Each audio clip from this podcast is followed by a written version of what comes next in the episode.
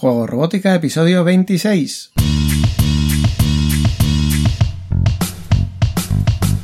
Bienvenidos a Juego Robótica, el podcast en el que hablamos de robótica educativa, iniciación a la programación, aplicaciones para docentes, entornos de programación para niños y en general todo lo que tiene que ver con despertar la curiosidad de los más jóvenes por la programación y la tecnología, para que se conviertan en creadores y no en meros consumidores.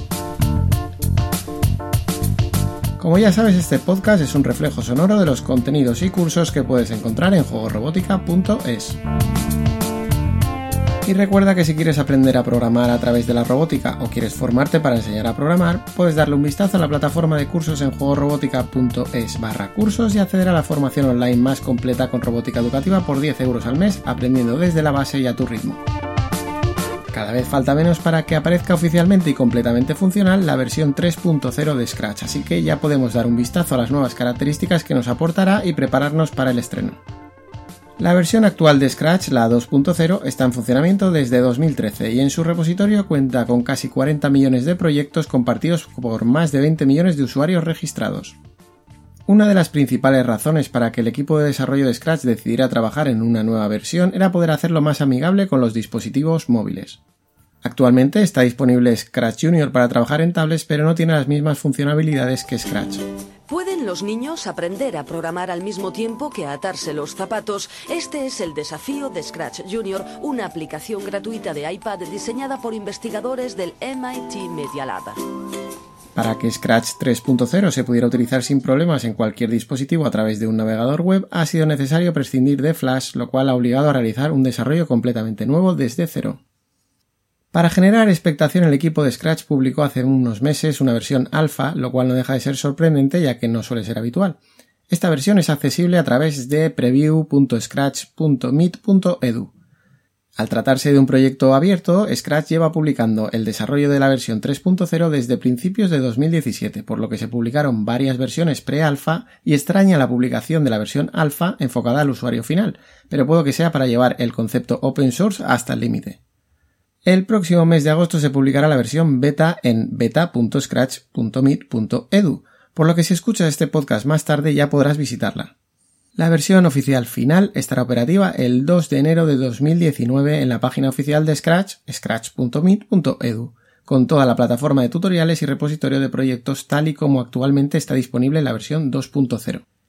Supongo que en ese momento también estará disponible la versión de escritorio del nuevo Scratch 3.0.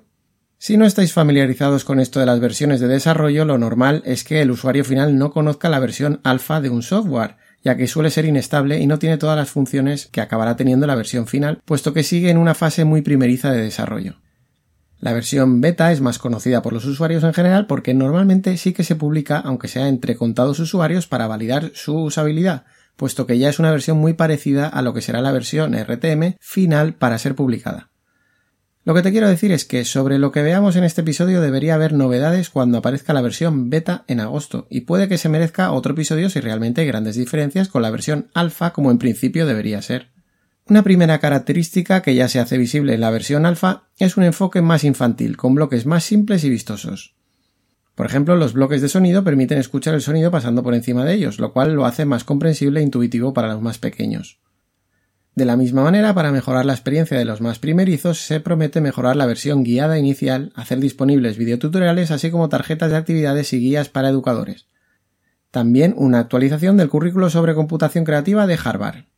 En la nueva versión cambian pequeños detalles de bloques siguiendo la tendencia de otros entornos de programación por bloques que muchas veces están basados en el propio Scratch. Por ejemplo, los bloques de enviar al frente o atrás, en cuanto a capas, pasan a ser seleccionables en un único bloque para dentro de él elegir al frente o hacia atrás.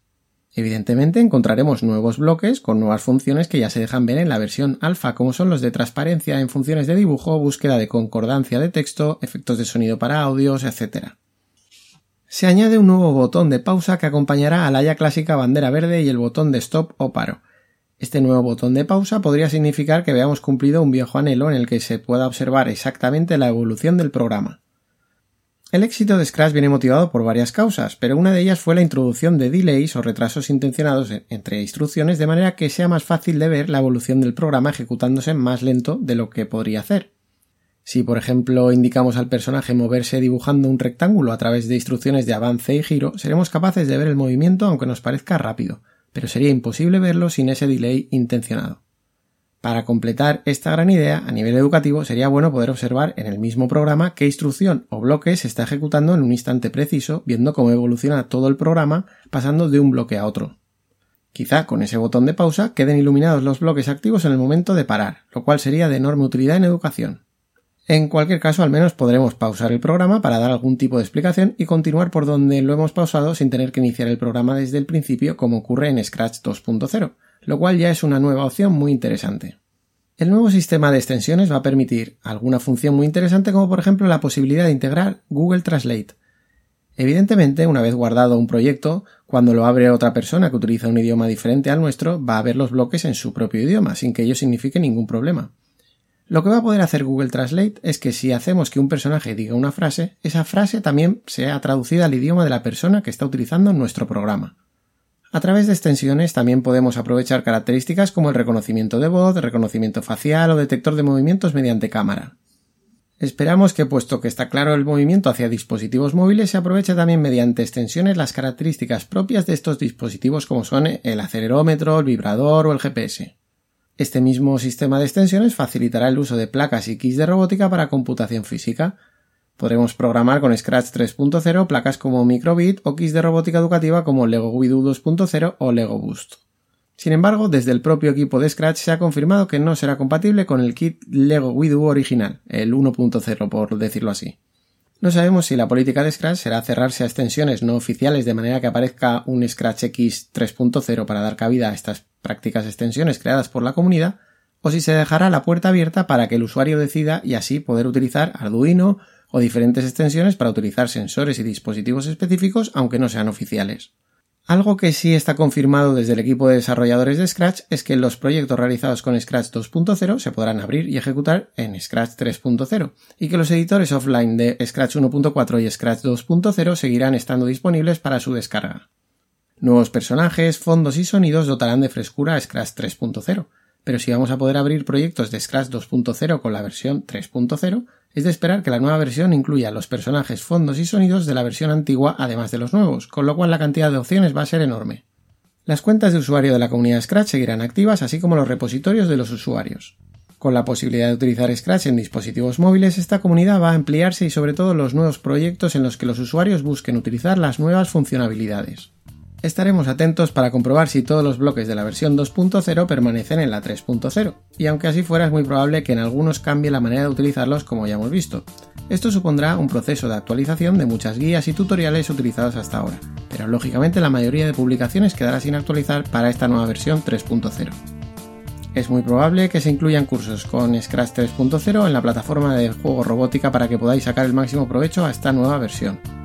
Durante los próximos meses estoy seguro que vamos a asistir a una aluvión de publicaciones, guías y tutoriales con Scratch 3.0 como protagonista, y este cambio de versión puede ser un buen momento para iniciarte en Scratch si no lo habías hecho hasta ahora. Os dejo enlazada la página donde en unos días aparecerá la versión beta de Scratch 3.0 y es muy probable que le dedique otro episodio del podcast en otoño. Por el momento me despido de vosotros durante agosto, pero nos volveremos a escuchar en septiembre analizando otro entorno de programación, repasando algún kit de robótica educativa o cualquier otra herramienta que nos ayude en el aprendizaje de la programación y la robótica. Hasta entonces, que tengas un feliz verano, nos vemos dentro de un mes. Adiós.